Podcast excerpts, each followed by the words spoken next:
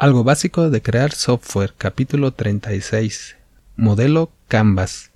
Hola, gente oyente, bienvenida al podcast donde hablamos y creamos sistemas informáticos para emprendedores o profesionistas de cualquier área que saben que el software los puede ayudar a alcanzar sus metas. Por si es la primera vez que me escuchas, en la página abcweb.mx diagonal podcast está toda la información de estos audios para no repetirla en cada capítulo y si quieres enviarme un mensaje, lo puedes hacer en abcweb.mx diagonal contactar. Bueno, hoy es lunes, lunes de conceptos, así habíamos acordado que íbamos a, organizar nuestro podcast, nuestro calendario.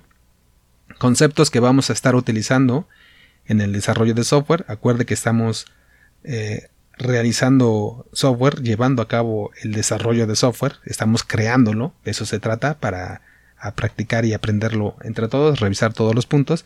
Y bueno, normalmente software para negocios, entonces puede haber para, para, otras cosas, ¿no? A lo mejor para investigación, cosas científicas, pero en este caso nos vamos a enfocar más a la parte de, de negocios, de empresas. Entonces, este, este, concepto de modelo Canvas no es un concepto propiamente de sistemas informáticos, pero es algo que sí utilizan mucho los negocios, las empresas, y bueno, las empresas utilizan mucho el sistema o a ellos estamos enfocados y es un punto que tenemos que revisar de vez en cuando y no está de más saberlo, nos ayuda a entender el lenguaje. A nosotros como informáticos nos interesa conocer el lenguaje y cómo se expresan y lo que les importa y les interesa a, a la gente que está utilizando el software que creamos, a los, a los empresarios principalmente. Entonces, un punto donde coincidimos es este, el de modelo Canvas, y por eso lo vamos a revisar aquí de manera rápida, ya saben, no es así algo formal, para eso están los libros, para eso están las escuelas, las universidades, eh, las revistas a lo mejor. Aquí es algo que nos va a servir a nosotros, es lo que entendemos porque además nos va a servir a nosotros en este desarrollo que estamos llevando a cabo. Entonces, ¿qué es? Bueno, pues es un formato en una página, es, una estructura de nueve bloques, están acomodados de cierta manera, una disposición ya predefinida que se espera, siempre va a ser así. Eh, no fue, no crearon una lista, por ejemplo, de nueve puntos importantes. Son nueve, son nueve, bloques que se refieren a nueve actividades o nueve cosas, áreas de la, de una empresa, de una idea de un negocio. Eso es el autor fue su intención de decir, a ver, si yo quiero expresar una idea de un negocio, necesito estas nueve áreas y les acomodo en, en esos bloques de una cierta manera. Pude haber hecho una lista a lo mejor, quizá, pues no lo sé. en el podcast, por ejemplo, ahorita que lo estamos platicando, pues pueden ser uno u otro orden, ¿no?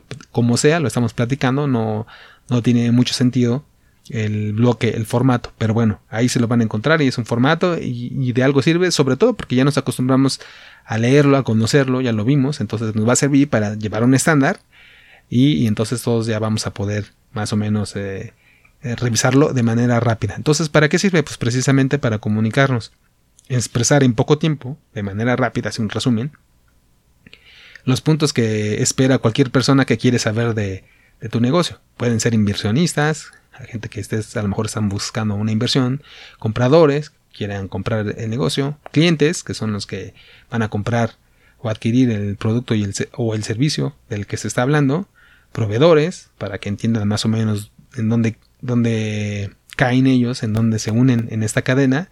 Y hablando de proveedores, nosotros los de información, si no es que el sistema, el, el negocio es todo de algo digital, algo de sistemas, bueno, podríamos ser proveedores de sistemas. Entonces nos conviene entender también todo el negocio porque bueno, siempre saber por, el por qué. Nosotros eh, desarrollamos sistemas de software, hablo de los informáticos, de los técnicos, y los utilizan eh, los usuarios, ellos son, usan el sistema, ellos aprenden que nuestro usuario, nuestro cliente puede ser el dueño del negocio, pero brindamos ese valor también porque el usuario lo está usando para dar un servicio para su cliente final. O sea, no es nuestro cliente, es el cliente de nuestro cliente, pero bueno, recibe valor a través también de lo que hacemos nosotros. Por eso es importante conocer, al menos de manera global, y este esquema está bueno, eh, de lo que se trata el negocio. Entonces, ahí nos conviene entender el idioma también de la, de la gente que se dedica a los negocios. Bueno, y entonces, ese formato habla de, eh, tiene secciones eh, que son así rápido, de manera como lista, Socios clave, actividades clave, recursos clave, propuestas de valor, relación con clientes, canales de comunicación, segmento de clientes, estructura de, costos e ingresos. Son nueve áreas, son nueve ideas que tenemos que cubrir o se espera que sean cubiertas cuando se trata de expresar de la idea, platicarle la idea de un negocio a alguien. Entonces se lo podemos poner en un, en un esquema, en un modelo Canvas, para eso sirve. Y bueno, más o menos se describen con los títulos la, la sección. Socios clave son eh, las personas que son indispensables o, que son muy importantes para brindar, llevar a cabo el negocio.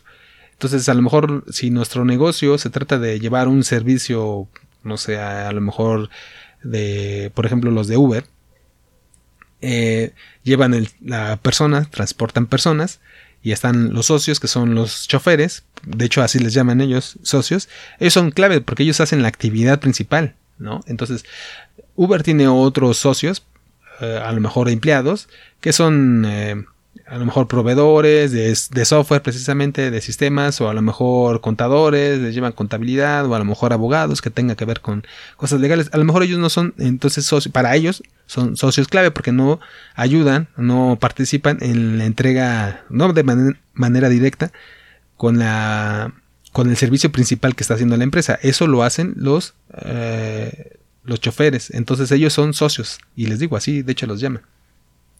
Después vienen las actividades clave. Bueno, pues obviamente en el mismo ejemplo, pues están los, conductores, son los que manejan sus autos y llevan a las personas. Y la actividad es llevar a las personas, el transportar, eso es lo que recibe el cliente final de esa empresa. Entonces es una actividad clave, el, manejo del auto.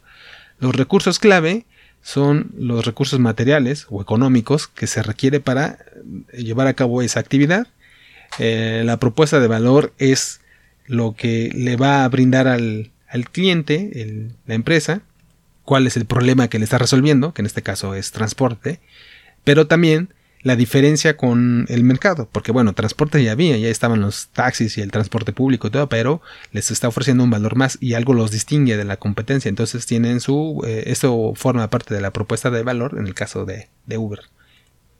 La relación con clientes es otra sección y bueno, ahí se describe cómo se van a comunicar, cómo se va a comunicar la empresa con esos clientes. Si esos clientes eh, son de una sola vez o son recurrentes, eh, pues eso se describe en esta sección. Eh, a través de qué medios nos vamos a llamar. Bueno, no, esos serían canales de comunicación, pero bueno, las relaciones, si, si son de una vez o, varias veces, son relacionales o, o, una sola vez. Por ejemplo, si, si el negocio es de vender casas o construir casa, pues a lo mejor lo más normal es que sea una vez en la vida. Digo, alguien puede comprar más, pero ya está bien, pero lo más normal es que solo una vez en la vida se compre. Pero regresando al caso de Uber, sí son clientes relacionales, se llaman, son clientes recurrentes que están inscritos con su aplicación y entonces normalmente van a estar repitiendo y usando el servicio. Después viene la sección que ya me adelantaba un poco, canales de comunicación, y se trata de por qué medios nos comunicamos con estos clientes. En el caso de Uber, pues queda claro que es la aplicación, es por donde ellos pueden estar eh, interactuando con, con, la empresa para recibir su servicio. Y de hecho, bueno, también ahí aparte está la, el sitio web, la aplicación web, pero bueno, principalmente es la aplicación la, la que les, las que le, le sirve a ellos. Ese es el canal de comunicación. El segmento de clientes, que es otra sección, bueno, son los clientes a los que va dirigido nuestro servicio. Entonces es como el nicho. Bueno, el nicho es un poco más específico, se supone, pero ya saben que cada quien adapta los conceptos. El segmento es cuáles son las características que tienen los clientes que van a recibir este servicio. Si son clientes a lo mejor muy eh, que les gusta cierta tecnología o que utilizan ciertas cosas, que leen, que estudian en cierto nivel económico, edades, etc. También viene, continuando con el esquema, la siguiente sección que es estructura de costos, que son los costos que implica llevar a cabo todo el proceso de la empresa, incluso desde la inversión, desde antes de que exista el negocio, a lo mejor también hay que ver los costos iniciales de, de poner ese negocio, de ese proyecto. Entonces va incluido lo que va antes, lo que va después en una operación, se incluye a lo mejor lo que va en un año, a lo mejor hasta incluso los sueldos de, de los socios. Dicen que ese es un error eh, común de los emprendedores que no se incluyen un sueldo. Bueno, todo lo que va a costar el poner un negocio, eso va ahí, la estructura de costos. Y bueno, después viene la última sección, que son los ingresos. Es la manera en que va a generar ingresos eh, ese negocio, esa actividad, ese proyecto a los dueños de, este, de, la, de la idea. Bueno, a los dueños de la idea, a los dueños del negocio, pero a la idea misma. La idea, es decir, que sea sustentable, porque se, sería importante que la idea, si es buena idea, si es un buen negocio, si funciona, que se sea sustentable, que se pueda sostener por sí mismo el negocio, que sea viable para poder seguir entregando la propuesta de valor, para seguir entregando el valor. De, eso se trata, porque si, si, a lo mejor la propuesta de valor es muy buena y entrega mucho valor, pero si no se puede sostener con el tiempo, pues va a estar destinado al fracaso y pues es, los que perderían serían los clientes porque pues, están perdiendo esa, esta propuesta de valor, ¿no? Eso sería, bueno, otro, otro punto de vista y ahí en ese, en esa última sección es donde se describe. Ese sería lo importante. Y bueno, entonces esta sería eh, así de manera rápida el concepto de, Canvas está muy sencillo. Ahí pueden ya describir cualquier documento eh, digo cualquier idea en un documento en una hoja ya les decía. Y hablando de documentos como ya acostumbramos les dejo un formato que yo hice eh, de cómo va distribuido. Es un dibujo de hecho es un documento hecho en, en Google Docs de dibujo. Y ya saben está compartido ahí el enlace lo pueden es, lo pueden ver está compartido para todo el mundo, no, no requiere ni siquiera una cuenta de Gmail, pero si crean una cuenta les va a permitir este, crear una copia y modificarlo, entonces utilizarlo para sus propios proyectos, como ejemplo, como guía, para, ya saben, no solo crearlo, sino a lo mejor también revisarlo. Entonces también nosotros lo vamos a utilizar en capítulos posteriores, sobre todo el que viene, para el caso que estamos revisando actualmente. Y bueno, para entonces estar todos en el mismo canal. Ahí les dejo el formato, es libre de, uso, ahí lo pueden descargar. Entonces hoy lo dejamos aquí y nos escuchamos el siguiente capítulo. Gracias, adiós.